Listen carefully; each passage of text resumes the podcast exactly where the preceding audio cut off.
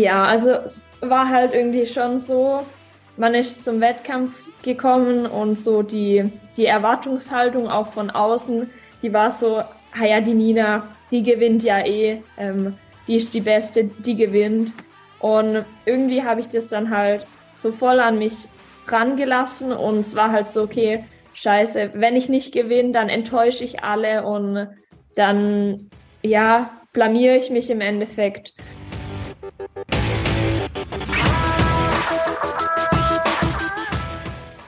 Herzlich willkommen im Pro Mind Athlete Podcast. Ich bin Patrick Thiele und bei Pro Mind Athlete helfen wir Sportlern dabei, mithilfe der besten mentalen Strategien maximal erfolgreich zu werden. Das heißt, egal ob du deine allerersten sportlichen Erfolge sammeln willst oder dich in der Weltspitze etablieren möchtest, wir supporten dich dabei. Mit unserem Konzept konnten unsere Athleten bereits Olympiasiege feiern, aber auch zahlreiche Erfolge im Leistungs- und Hobbysport in den unterschiedlichsten Disziplinen erzielen. Getreu dem Motto Making the Best Even Better bekommst du hier im Podcast jede Woche mentale Erfolgsstrategien für deine Top-Performance. Let's go!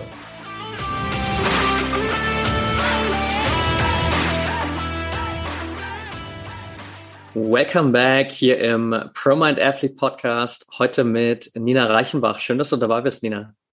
Ja, hallo auch von meiner Seite. Ich freue mich sehr aufs Interview und bin gespannt auf deine Fragen.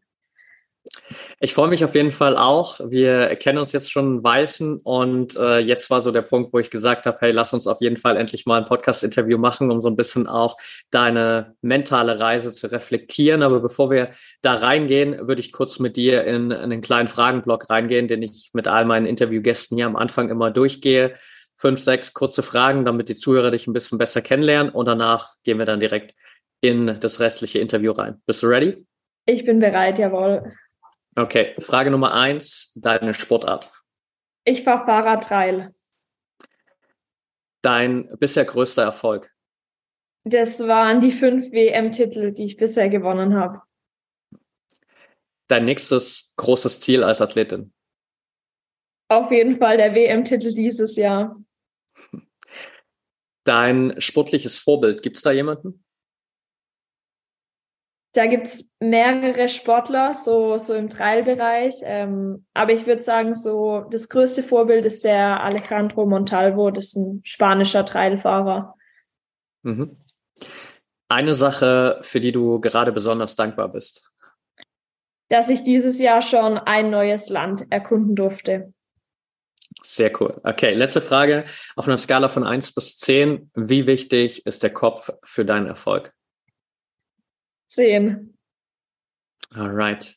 Danke dir für den kurzen Einblick und dann äh, lass uns äh, mal reingehen direkt in deine letzte Weltmeisterschaft. Du hast gesagt, ähm, der größte Erfolg, so diese fünf WM-Titel natürlich, die du bisher gesammelt hast. Ähm, auch wenn äh, wir das schon an diversen Stellen gemacht haben, natürlich trotzdem nochmal verspätet oder hier im Interview Glückwunsch zu dem fünften Titel, Glückwunsch äh, dazu, dass du dir den Titel zurückgeholt hast.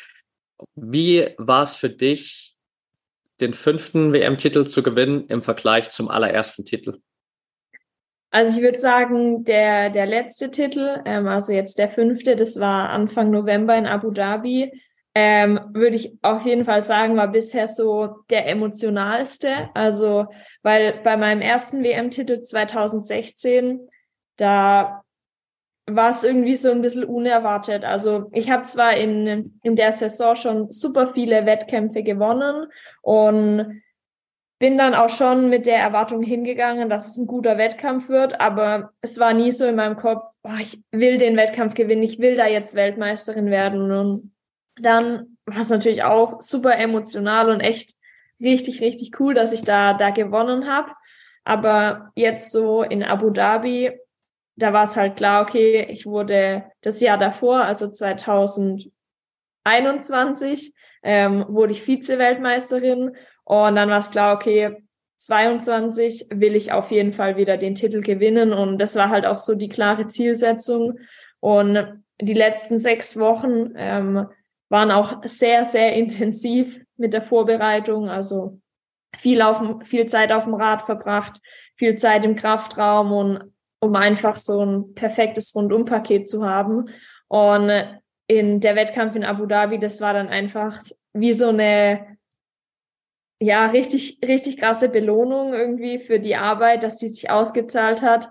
Und ja, deshalb war das wirklich sehr, sehr emotional, ja. Mhm. Ich habe äh, in der Recherche für unser Interview tatsächlich zwei super spannende Aussagen von dir gefunden zu diesem Finale in Abu Dhabi, weil einmal hast du in einem Interview gesagt, dass es mental eines der toughesten und härtesten Finals war, die du jemals hattest. Und auf der anderen Seite hast du in einem anderen Video gesagt, äh, anderen Interview gesagt, dass du glaubst, dass du mental noch nie so stark warst wie bei dem Finale in Abu Dhabi. Wie passt das zusammen? Genau, also man muss dazu sagen, das Finale in Abu Dhabi war jetzt vom fahrerischen Level her was relativ einfach. Also ich habe ähm, mit Jonas zusammen die Sektion angeschaut und dann war es klar, okay, ich und meine größte Konkurrentin eigentlich, die Vera aus Spanien, wir werden beide alles mit 60 Punkten fahren, weil es echt, ja, einfach war. Also genau. Und bei uns läuft ein Finale so ab, ähm, man startet quasi in der umgekehrten Reihenfolge vom Halbfinale. Ähm, ich habe das Halbfinale gewonnen und die Vera war zweite im Halbfinale. Heißt, sie ist immer vor mir gefahren und ich bin nach ihr gefahren. Ähm, genau. Und die maximale Punktezahl, wo man bei uns eben je Sektion sammeln kann, das sind 60 Punkte. Und das Finale besteht aus fünf Sektionen. Und dann war es halt so, Vera in der ersten Sektion 60, ich danach auch 60. Zweite Sektion beide wieder 60. Dritte Sektion, beide wieder 60 und vierte Sektion auch beide wieder 60. Das heißt, wir hatten die ersten vier Sektionen und wir hatten beide die volle Punktzahl. Und es war nicht irgendwie so, dass da Glück dabei war, dass wir die volle Punktzahl haben, sondern es war einfach, wir haben einfach das gemacht, was wir können. Und ja, dann war es halt so, okay, die letzte Sektion, wenn sie jetzt wieder 60 hat und ich auch wieder 60, dann gewinnt trotzdem ich, weil dann quasi das Ergebnis vom Halbfinale zählt. Und ja, dann ist sie als erstes gefahren. Ähm, bei ihr waren es dann 50 Punkte. Und dann wusste ich, okay, wenn ich auch 50 Punkte mache, dann habe ich es gewonnen, weil Punktgleichstand, dann zählt Halbfinale und das habe ich gewonnen. Genau, und dann bin ich eben in die Sektion reingefahren da bin ich ehrlich, da war ich dann schon so ein bisschen angespannt und nervös. Ähm, das war ich in den vier Sektionen davor nicht. Also da würde ich sagen, da war ich echt super entspannt. Das war so, okay, Vera hat 60 gemacht, gut, kann ich auch, kein Problem. Ich hole mir auch die 60 Punkte. Und aber in der letzten, das war dann schon nochmal so ein bisschen mehr Anspannung. Und als ich dann aber das fünfte Hindernis geschafft habe und quasi die 50 Punkte hatte, ähm, bin ich dann noch, ich hatte noch ein bisschen Zeit, bin noch zum letzten Hindernis gefahren. Eigentlich ein super einfaches Hindernis, aber da war es dann irgendwie einfach so, okay, jetzt ist der ganze Druck weg, die ganze Anspannung weg und dann habe ich das auch nicht mehr geschafft ähm, und wusste aber, okay, jetzt, jetzt habe ich gewonnen. Und genau, ich würde halt eben sagen, es war deshalb das mental härteste Finale, weil es wirklich ein einfaches Level vom Fahrerischen her war und wir halt unsere Leistung einfach zu 100 Prozent abrufen mussten. Ähm, genau.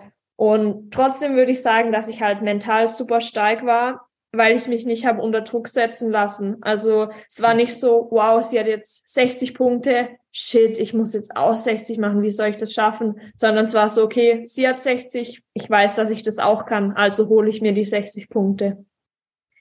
Genau. Okay super spannend. Ich habe eine Frage, die mir gerade spontan kam, weil ich weiß, wir haben in der Vergangenheit immer auch ähm, über, über viel deiner Zielsetzung gesprochen und äh, da war es auch bei vielen Wettkämpfen immer so, dass du gesagt hast, okay, mein Ziel ist es nicht einfach nur zu gewinnen, sondern mit der maximalen Punktzahl da rauszugehen und keinen einzigen Fehler zu machen. Gab es, ich meine, du hast natürlich trotzdem den Titel geholt und es war das Wichtigste so in dem Moment. Gab es so diesen perfektionistischen Anteil in dir, der sich danach darüber geärgert hat, dass du diese letzten zehn Punkte nicht auch noch geholt hast? Ja, den gab's. Also das war schon so, ich habe mir dann den Livestream natürlich schon ein paar Mal angeschaut und dann mhm. dachte ich mir auch so, ja komm, es wäre so perfekt gewesen, wenn ich einfach das Finale mit 300 Punkten dann beendet hätte. Und es war dann schon ein paar Mal so, wo ich so dachte, ja Mensch, hätte ich da nochmal alles gegeben. Aber auf der anderen Seite war es halt einfach, ja, ich war einfach fertig irgendwie. Also das war so, okay, jetzt habe ich es geschafft, der ganze Druck ist weg und dann hatte ich da irgendwie keine Kraft mehr dafür. Alright. Jetzt war ja sozusagen das Finale davor, also das äh, Finale aus dem Jahr 2021, die erste Weltmeisterschaft, wo du mal nicht gewonnen hast. Wie wichtig war es für dich, auch in diesem Jahr dir diesen Titel zurückzuholen? Oder im letzten Jahr besser gesagt, den Titel ja. zurückzuholen? Also so rückblickend würde ich sagen, dass so der, der zweite Platz bei der WM 2021 war eigentlich das Beste, was mir passieren konnte. Also in dem Moment war ich natürlich super enttäuscht und dachte mir so, Mann, warum habe ich jetzt nicht gewonnen? Und ich kann es doch eigentlich viel, viel besser. Ähm, aber so rückblickend würde ich sagen, dass es mich unglaublich motiviert hat und ich dadurch einfach nochmal viel, viel mehr Gas gegeben habe und auch einfach fahrerisch nochmal auf ein ganz anderes Level gekommen bin. Genau. Und rückblickend muss ich auch tatsächlich ehrlicherweise sagen, wenn ich den Wettkampf in Spanien, also die WM 2021, wenn ich da gewonnen hätte, das wäre nicht verdient gewesen, weil, also ich habe mir den Livestream dann auch ein paar Mal angeguckt und da bin ich einfach nicht so gefahren, wie ich eigentlich fahren kann. Also wenn ich da gewonnen habe, das hätte, das wäre, nee, das wäre nicht gut gewesen. Ja. Okay, super selbstreflektiert auf jeden Fall und natürlich auch ein ja, super Beweis wieder dafür, wie aus einem ja zumindest kleinen Rückschlag, es ist ja immer noch ein Riesenerfolg, einfach mit einer Vize-Weltmeisterschaft nach Hause zu kommen, aber trotzdem mit einem kleinen Rückschlag sozusagen dann auch da rauszugehen, die richtigen Schlüsse zu ziehen und im nächsten Jahr halt nochmal stärker zurückzukommen. Und ich glaube, das ist generell eine Eigenschaft, zumindest so aus meiner Wahrnehmung, die, die dich auch super auszeichnet, weil das eigentlich auch letztendlich der Punkt war, der uns beide vor ein bisschen mehr als zwei Jahren zusammengebracht hat, weil wir Ende 2019 in Kontakt gekommen sind. Und damals warst du an einem Punkt, du warst gerade erst vier, viermalige Weltmeisterin geworden und warst quasi schon die beste Athletin der Welt in deiner Sportart. Es gab also eigentlich gar keinen Grund, großartig was zu ändern, weil du ja schon ganz oben angekommen warst. Und trotzdem hast du dich damals dann dafür entschieden, auch mental mehr an dir zu arbeiten. Und ich erinnere mich noch ziemlich gut, dass du damals auch gesagt hast, so hey, Gerade habe ich das Gefühl, ich fahre nicht mehr, um zu gewinnen, sondern ich fahre eigentlich nur noch, um nicht mehr zu um nicht zu verlieren. Und ich habe eigentlich mehr Angst zu verlieren. Nimm uns mal kurz so ein bisschen mit, in was für einem, für einem State warst du damals so Ende 2019 nach der vierten Weltmeisterschaft? Ja, also es war halt irgendwie schon so, man ist zum Wettkampf gekommen und so die, die Erwartungshaltung auch von außen, die war so, ah ja, die Nina, die gewinnt ja eh. Ähm, die ist die Beste, die gewinnt. Und irgendwie habe ich das dann halt so voll an mich rangelassen und es war halt so, okay, scheiße, wenn ich nicht gewinne, dann enttäusche ich alle und dann, ja, blamiere ich mich im Endeffekt. Und das war, ja, das war nicht einfach, irgendwie da, da rauszukommen und den Spieß quasi rumzudrehen, zu sagen, hey, da ist ein Wettkampf, da sind viele Sportlerinnen, alle Sportlerinnen sind gut und ich bin hier, um zu zeigen, dass ich die Beste bin. Ähm, das so rumzudrehen, das war, war nicht einfach, aber ich glaube, am Ende war es unglaublich wichtig, dass ich auch den Spaß am Sport einfach behalte. Ähm, weil ich glaube, wenn, wenn man immer fährt, um nicht zu verlieren und man will ja keine Fehler machen, dann fährt man ja auch nicht frei und genießt das Ganze auch nicht. Und ja, am Ende mache ich den Sport, weil er mir Spaß macht ähm, und weil mir es Gewinnen Spaß macht. Und wenn ich dann immer fahre, um nicht zu verlieren, da kann ich eigentlich nur verlieren. Da kann habe ich gar keine Möglichkeit zu gewinnen, weil selbst wenn ich dann gewinne, dann habe ich ja nur bestätigt, dass ich nicht verliere. Ja. Ja. Was würdest du sagen, war so für dich der wichtigste Schritt, um diesen Switch wieder zu machen und wieder mehr in diesen State zu kommen, dass du sagst, okay, ich fahre wirklich, um zu gewinnen, ich kann es genießen, ich habe Freude und Spaß dabei? Also ich glaube, zum einen auf jeden Fall, dass ich viel, viel mehr nach mir selber gucke ähm, und nicht auf das höre, was, was die anderen denken, ähm, sondern wirklich, ich gucke nach mir, ich gucke mir in aller Ruhe meine Sektionen an, gucke mir meine Hindernisse an und äh, zerbreche mir auch über einfache Hindernisse nicht mehr so sehr den Kopf. Also es war dann oft so, okay, relativ einfaches Hindernis. Und dann habe ich mich aber schon gesehen, wie ich an dem Hindernis irgendwie, keine Ahnung, einen Fuß auf den Boden stelle oder so, weil ich weil ich einfach, ja, weil ich es einfach nicht schaff. So. Und das war, glaube ich, ganz like, wichtig, da einfach dieses Selbstvertrauen zu haben, okay, das Hindernis ist einfach, aber im Wettkampf rufe ich meine Leistung zu 100 Prozent ab und zeige einfach, dass ich es kann. Genau, und ja, ist vielleicht auch so ein bisschen die Vergleiche mit den anderen, dass es nicht so ist, okay, die eine Sportlerin hat es geschafft, jetzt muss ich das auch schaffen, sondern okay, sie hat es geschafft, das ist super, dann kann ich es auch schaffen, aber ich gucke trotzdem nach mir und vergleiche mich nicht permanent irgendwie mit den anderen. Ja. Ja, super spannend. Und ich glaube, allein diese, diese kleinen Punkte sind natürlich schon ein Riesenunterschied. Allein auch zu sagen, okay, nicht die andere hat es geschafft, jetzt muss ich es auch schaffen, sondern okay, die andere hat es geschafft. Das heißt, ich kann es grundsätzlich auch mal schaffen, wenn ich mich auf mich konzentriere. Und es ist eigentlich gar nicht so ein großer objektiver Unterschied nach außen hin, aber für dich in der Innenwahrnehmung macht es natürlich einen riesen Unterschied, weil es einfach den Druck auch rausnimmt aus der Situation in dem Moment. Ja, ja, absolut. Und was, was mir gerade auch einfällt, was da auch so eine Sache war, die mir da echt geholfen hat, das war so dieses mentale Stoppschild. Also immer wenn dann quasi, wenn in meinem Kopf dann der Film angefangen hat, okay, ich schaffe das einfache Hindernis nicht, dass ich dann in, in meinem Kopf sage, okay, stopp, die Gedanken unterbreche ich jetzt und ich sehe mich, wie ich das Hindernis schaffe. Ja. Mega gut. Magst du irgendwie noch, wenn es da was gibt, so ein, zwei Routinen teilen, die vielleicht so gerade auf mentaler Ebene auch für dich irgendwie so ein Standard geworden sind und die vielleicht permanent auch immer so zu deinem Alltag gehören, weil sie einfach super wertvoll sind für dich? Also was ich tatsächlich für eine Routine habe, ich glaube, die gehört auch so ein bisschen zu dem mentalen Stoppschild und so zu dem, okay, hier im Moment sein.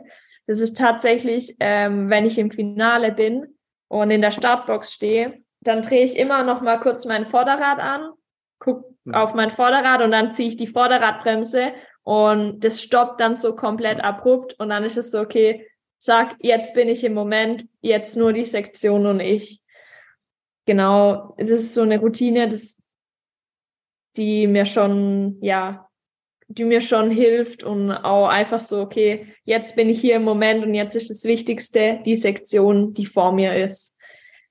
Mhm. Genau. Ja. Super spannend. Jetzt ist ja, sag ich mal, im Vergleich zu anderen Sportarten Fahrradtrial einfach so eine ja Null-Fehler-Sportart. Also während es irgendwie in Sportarten wie Fußball, Volleyball, Handball, whatever einfach Standard ist, dass man Fehler machen wird und Fehler machen kann, weil es einfach natürlich so eine lange Wettkampfdauer ist und weil es super viele Situationen gibt, geht es natürlich einfach wirklich bei dir darum, im besten Fall keinen einzigen Fehler zu machen. Wie hast du für dich auch so deinen Umgang mit Fehlern entwickelt, beziehungsweise wenn es doch heute mal eine Situation gibt, wo du einen Fehler machst, wie, wie gehst du damit um? Vor allem, wenn vielleicht auch der Fehler mitten in der Sektion zum Beispiel passiert. Ja, genau. Also man muss vielleicht dazu sagen, bei uns ist so eine für eine Sektion hat man immer zwei Minuten Zeit und da danach ist dann wieder eine längere Pause. Da, also, was heißt eine längere Pause? Ja, drei, vier, fünf Minuten Pause und dann geht's in die nächste Sektion. Also man ist quasi immer zwei Minuten am Fahren und hat dann aber wieder eine Pause, wo man quasi gar nichts macht und dann geht's in die nächste Sektion. Ähm, es kommt natürlich schon vor, dass man irgendwie unerwartet dann auf einmal einen Fuß auf den Boden stellt und somit einen, einen Fehler macht. Und in dem Moment in der Sektion, man ärgert sich natürlich schon kurz, aber man hat gar nicht die Zeit, sich richtig zu ärgern, weil die Zeit läuft ja, die zwei Minuten, die laufen weiter, ob ich jetzt den Fehler mache und ob ich mich drüber ärgere oder ob ich den Fehler mache und einfach dann trotzdem weiterhin mein Bestes gebe, das ist der Zeit egal. Und äh, ja, deshalb, wenn dann mal ein unerwarteter Fehler kommt, versuche ich halt das Beste aus der Situation zu machen. Also was anderes bleibt mir nicht übrig. Ähm, irgendwie die Situation zu retten, weiterzukommen, dass ich dann noch die, die restlichen Punkte in der Sektion sammeln kann. Genau, und wenn ich dann aus der Sektion rauskomme, dann habe ich ja quasi schon so ein bisschen Zeit, um den Fehler zu analysieren. Und das mache ich dann auch. Also dann überlege ich mir, okay, warum habe ich jetzt den Fuß gesetzt? Warum ist das passiert? Dass ich es dann natürlich in der, in der nächsten Runde besser machen kann. Aber wenn dann die Analyse fertig ist, dann schließe ich im Kopf auch damit ab und gehe zur nächsten Sektion. Also genau, Fehler machen, ja, passiert, kann man immer ändern, dann in der Sektion weiterhin trotzdem das Bestmögliche draus machen, anschließend kurz analysieren und dann geht's aber auch schon weiter. Ja. Mhm. Klingt in der Umsetzung natürlich erstmal ja super smart und super super einfach. Was würdest du sagen, wie lang hat es bei dir gedauert, bis bis das auch wirklich so verinnerlicht war und bis es so ein Automatismus war, dass du wirklich sagst, okay, jetzt kann ich das auch wirklich jedes Mal so handhaben. Ich weiß nicht nur, okay, das ist vielleicht der sinnvollste Weg, um Fehler damit äh, zu bearbeiten, sondern ich kann es auch wirklich problemlos automatisch so umsetzen. Also da würde ich tatsächlich sagen, dass das was ist. Das kann ich schon echt eine Weile ziemlich gut. Also mhm. ich würde auch sagen, das konnte ich schon ganz gut, bevor, bevor ich mit dem Mentaltraining angefangen habe. Ähm, würde aber auch sagen, dass es daran liegt, ähm, früher, wenn man die Wettkämpfe gefahren ist, als ich noch kleiner war, wenn dann immer die Eltern mit einem mitgelaufen sind, die haben einem das dann natürlich auch schon irgendwie so ein bisschen beigebracht, okay, der Fehler ist jetzt passiert, aber abhaken und weitermachen. Deshalb würde ich sagen, dass ich das ja wirklich schon, schon gut konnte und immer noch gut kann. Ja. Okay. Würdest du sagen, dass es vielleicht auch ein zusätzlicher Punkt natürlich noch ist, dass du ja auch in ja super vielen Trainingseinheiten, glaube ich, einfach damit konfrontiert bist, dass du immer wieder Fehler machst, wenn du beispielsweise neue Hindernisse probierst und dann vielleicht zehnmal daran scheiterst und es erst beim elften Mal funktioniert und dadurch natürlich auch so dein, dein Umgang mit Fehlern einfach sich sehr, sehr positiv entwickelt, weil du weißt, okay, jeder Fehler bringt dich ein Stück näher an den Erfolg. Ja, das ist sicher auch, sicher auch ein, ein Grund, warum, warum das so gut klappt, ja. Weil ja, wie du sagst, ähm, wenn man neue Hindernisse probiert, höhere Hindernisse, weitere Sprünge, ja, da ist eigentlich fast normal, dass man am Anfang erstmal ein paar Fehler macht, bis es klappt. Ähm, und dann sieht man aber auch, dass man aus den Fehlern lernen darf und das beim nächsten Mal dann besser machen kann. Ja. Hm. Du hast anfangs äh, in unserer kurzen Fragerunde gesagt, dass es das Ziel natürlich für dieses Jahr auf jeden Fall ist, dir den sechsten WM-Titel zu holen. Wenn du jetzt schon fünf WM-Titel hast, wie gehst du für dich in so ein Jahr, wo du weißt, okay, das größte Ziel ist es jetzt quasi, den sechsten Titel zu holen? Wie schaffst du es vielleicht auch da für dich, wieder diese ich sag mal, nötige Motivation aufzubauen, weil ich glaube, viele Zuhörer denken sich vielleicht an dem Punkt auch, naja, jetzt hat sie ja schon fünf WM-Titel gewonnen, was soll denn danach gerade gerade noch kommen? So, das heißt, äh, der sechste Titel, okay, das ist eine Goldmedaille mehr, die da hängt, aber trotzdem natürlich eine super wertvolle für dich. Wie schaffst du es da, so diese Motivation wieder aufzubauen? Also tatsächlich, was mich am meisten motiviert, ist wirklich so, wenn dann der Wettkampf vorbei ist und man hat dann gewonnen. Also das ist einfach so ein schöner Moment, weil man dann sieht, okay, die ganze Arbeit, die ganze Zeit, die ich investiert habe, das hat sich alles gelohnt. Und das Gefühl, ich glaube, das ist ja, wer das einmal erlebt hat, der versteht es, warum das so unglaublich viel Spaß macht. Und klar, ich gehe jetzt in die Saison quasi mit dem gleichen Leistungsziel. Ich will ähm, Weltmeisterin werden. Aber trotzdem habe ich ja natürlich noch andere Ziele. Ich will mich trotzdem sportlich weiterentwickeln. Ich will jetzt nicht sportlich quasi auf dem Level bleiben, um den Titel nochmal zu gewinnen, sondern ich will sportlich nochmal besser werden, um dann quasi den Titel zu gewinnen und dann wieder zu sehen, okay, cool, ich habe mich jetzt in einem Jahr habe ich mich nochmal viel, viel weiterentwickelt und äh, habe mir das jetzt quasi nochmal verdient, dass ich den, den Titel gewinne. Genau. Würdest du sagen, dass so dieses, ja, irgendwie so ein bisschen auch intrinsische Streben nach Perfektion einfach so in dir steckt, dass du einfach sagst, okay, von dir heraus, ich will einfach immer noch besser werden, egal wo ich, wo ich gerade schon stehe? Oder ist das auch was, was du dir über die Zeit antrainiert hast? Ähm, also ich würde sagen, sowohl als auch. Also mir persönlich macht mein Training nur Spaß, wenn ich besser werde. Ähm, das habe ich jetzt gemerkt. Ich habe nach der WM, ich habe echt fast sechs Wochen lang nicht trainiert. Also vielleicht in der Zeit habe ich vier, fünf Mal trainiert. Und wir waren jetzt Anfang des Jahres in Finnland. Und da das erste Training, das war echt, das war wirklich deprimierend, weil ich mir so dachte, ich war vor der WM so, so gut und jetzt ist mein Level einfach so viel schlechter. Und dann habe ich mir gedacht, das kann nicht sein. Und habe dann nach dem vierten, fünften, sechsten Training in der Woche habe ich dann gemerkt, okay, jetzt kommt's wieder, jetzt werde ich wieder besser. Und das hat mich dann natürlich auch wieder unglaublich motiviert und dann wusste ich wieder, warum ich den Sport mache. genau, ja. Sehr cool. Und natürlich aber auch so dieses ähm, da hattest du letzten Post dazu, konkurrenzbelebtes Geschäft. Ähm, bei meinen ersten WM-Titeln, da war es echt so, da war auch Konkurrenz da, keine Frage, aber das war auf einem ganz, ganz anderen Level. Und so in den letzten zwei, drei, vier Jahren hat sich ähm, der Damen-Trailsport so unglaublich weiterentwickelt und sind so viele junge Sportlerinnen dazugekommen, die einfach ja richtig Gas geben und das bringt dann natürlich die Alten, nenne ich es jetzt mal, auch dazu, nochmal viel, viel mehr Gas zu geben und das weiterhin zu pushen. Genau. Deshalb so, ja, teils kommt die Motivation von mir, aber natürlich auch so von den anderen, ähm, die auch Gas geben. Und deshalb will ich natürlich auch Gas geben, weil ich will ja die Beste sein. Mhm.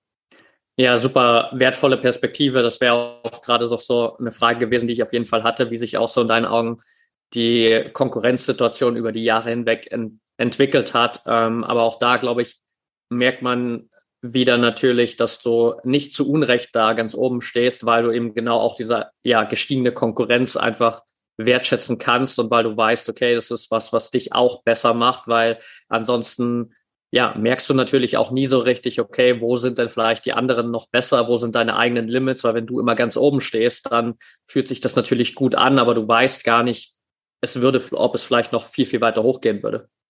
Ja, absolut. Super spannend.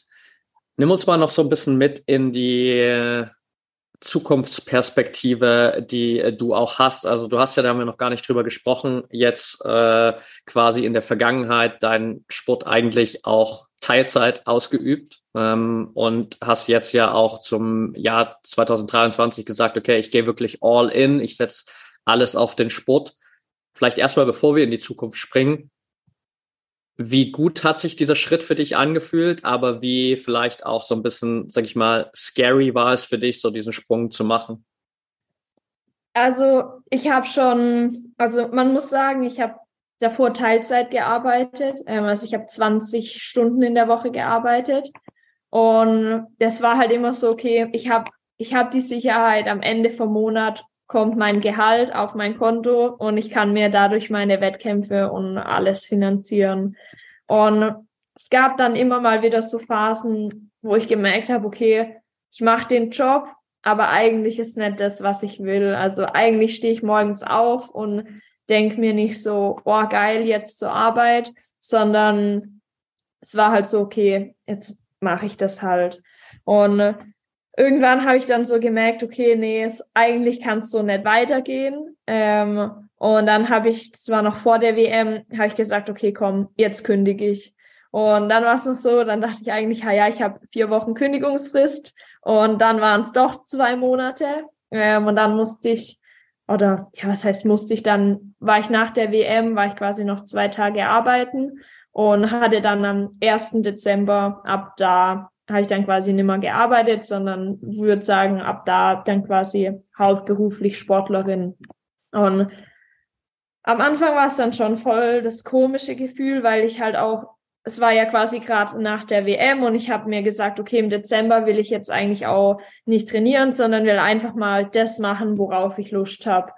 Und irgendwie hat sich am Anfang dann schon voll komisch angefühlt, weil ich jetzt nicht so die krasse Routine in meinem Tag hatte, sondern ich habe dann halt natürlich auch ausgeschlafen. Ja, dann habe ich mal ein bisschen Plätzchen gebacken, bisschen was im Haushalt gemacht und so.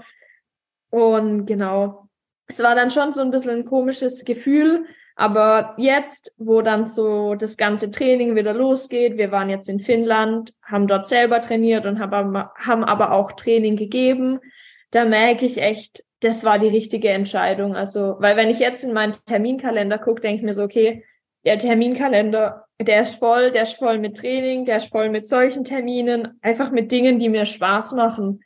Und deshalb bin ich wirklich so, so froh, dass ich den Schritt gegangen bin und dass ich nicht noch länger quasi das gemacht habe, was mir einfach eine Sicherheit gibt, aber was mich am Ende halt dann nicht, leider nicht wirklich erfüllt hat.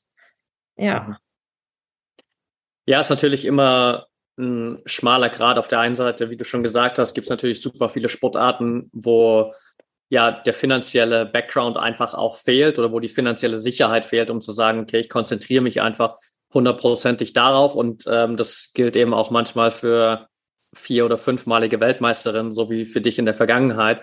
Und äh, auf der anderen Seite natürlich, wenn du nebenbei einen Job hast, der dich nicht wirklich begeistert, dann ist es natürlich trotzdem auch ein Thema, wo du immer wieder auch dich davon loslösen darfst und wo du immer wieder auch auf mentaler Ebene einfach ja schauen darfst, wie kann ich davon Abstand gewinnen. Und ich weiß, wir hatten auch in der Vergangenheit immer mal wieder Gespräche, wo du gesagt hast, hey, irgendwie müssen wir was tun, dass ich, wenn ich ins Training gehe, alles, was bei der Arbeit passiert ist, da bei der Arbeit lassen kann und das nicht mit ins Training nehme und das irgendwie miteinander vermische und dann auf dem Fahrrad stehe und mir noch Gedanken mache über das, was auf der Arbeit passiert ist.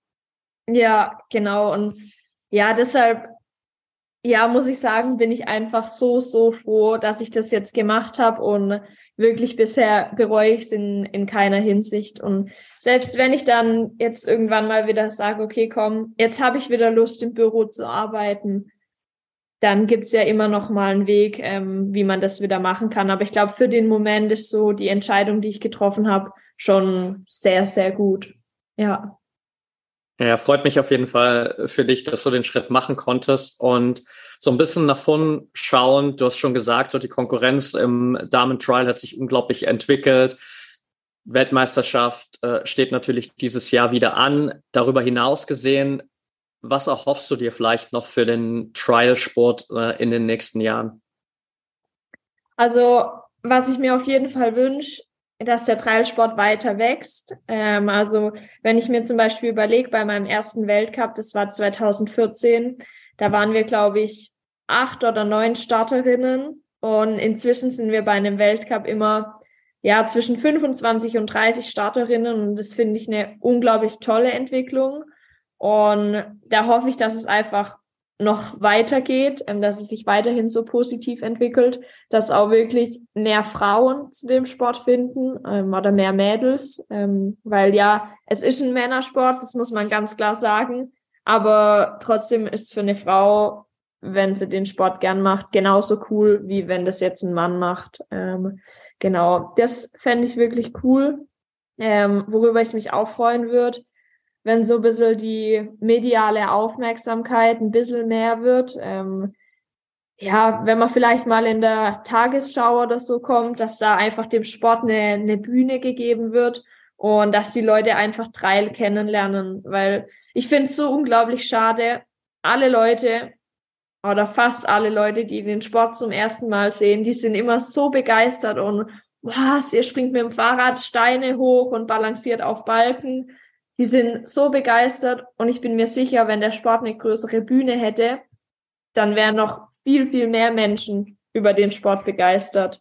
Ähm, genau, und das, das wäre tatsächlich auch noch so ein Wunsch von mir. Ja. ja. Ich weiß gerade gar nicht genau, wie da der Background ist. Wie ist die olympische Perspektive für euren Sport? Ähm, das ist tatsächlich sehr schwierig, da Einblicke zu bekommen. Also ich weiß auf jeden Fall, dass es mal die Entscheidung gab, ob Trail oder BMX olympisch wird. Ähm, und dann haben sie sich für BMX entschieden. Ähm, genau, 2024 ist ja Olympia in Paris. Ähm, da wäre vielleicht noch so ein bisschen Hoffnung, da das Gastgeberland ja immer Sportarten nominieren darf, ähm, dass da dann Trail vielleicht dabei ist.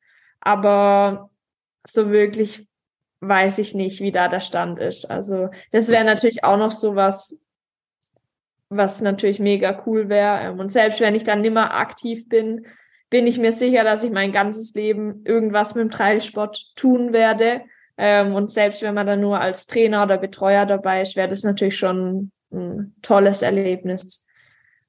Ja, definitiv. Oder okay, dann mal äh, unabhängig vom aktuellen Stand auf jeden Fall Fingers crossed, dass wir das vielleicht noch erleben, weil wie du schon gesagt hast, ähm, ich schaue es mir auch jedes Mal immer wieder an und denke mir so, okay, eigentlich hat das eine viel, viel größere Bühne verdient, weil es eigentlich ein super spannender Zuschauersport ist, weil einfach, ähm, ja, es einfach sehr cool ist, um es anzuschauen. Es ist äh, super spannend, super auch herausfordernd, einfach zu sehen, wie die einzelnen Hindernisse gemeistert werden. Von daher, ja, schauen wir mal, wie sich das Ganze entwickelt. Und ich habe zum Abschluss noch eine letzte Frage für dich, die ich auch all meinen Interviewgästen immer hier stelle. Und zwar, wir haben jetzt super viel irgendwie über alle Titel gesprochen und alle Erfahrungen, die du schon gemacht hast. Und natürlich so im Sport generell wird vieles immer an Erfolgen gemessen. Aber individuell bedeutet Erfolg natürlich für jeden was anderes. Was bedeutet Erfolg für dich, Nina? Erfolg würde ich sagen, bedeutet für mich tatsächlich, wenn ich aus dem Training gehe und sagen kann, okay, heute habe ich alles gegeben, um meine Ziele zu erreichen. Selbst wenn das Training dann, dann schlecht war, kann ich trotzdem sagen, okay, ich habe alles gegeben, heute war vielleicht einfach nicht mein Tag, aber trotzdem habe ich es durchgezogen und äh, ja, an mir gearbeitet. Perfekt. Last but not least, für all diejenigen, die deinen Weg natürlich auch ein bisschen weiter verfolgen wollen oder sich auch mit dir mal austauschen wollen, was ist die beste Plattform, um sich mit dir zu connecten? Instagram?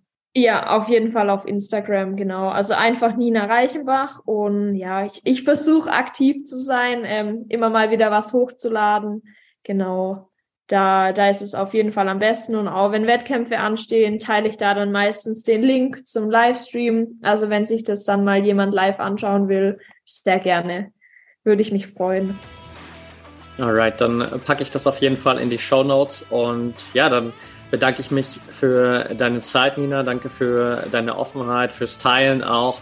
Und ja, ich glaube auch danke, dass du einfach auch in deiner Sportart so als Role Model vorangehst und auch sagst, hey, mir ist es wirklich wichtig, an allen Bereichen zu arbeiten, die wichtig sind für sportlichen Erfolg und dementsprechend auch wirklich so auf allen Ebenen zu wachsen, immer besser zu werden und da auch so ein bisschen diese Vorbildfunktion einzunehmen, was einfach super, super wertvoll ist. Also vielen Dank dafür auch. Ja, sehr gerne. Danke, dass ich dabei sein durfte. Und ja, es hat echt Spaß gemacht und ich würde mich freuen, wenn, wenn so ein paar Zuhörer ein paar Ansätze von mir ähm, umsetzen können und da ein paar Tipps finden. Wäre cool. Yes, ich gebe dir Feedback, wenn ich Nachrichten bekomme. Alles klar, cool. Mach's gut. Ciao, ciao.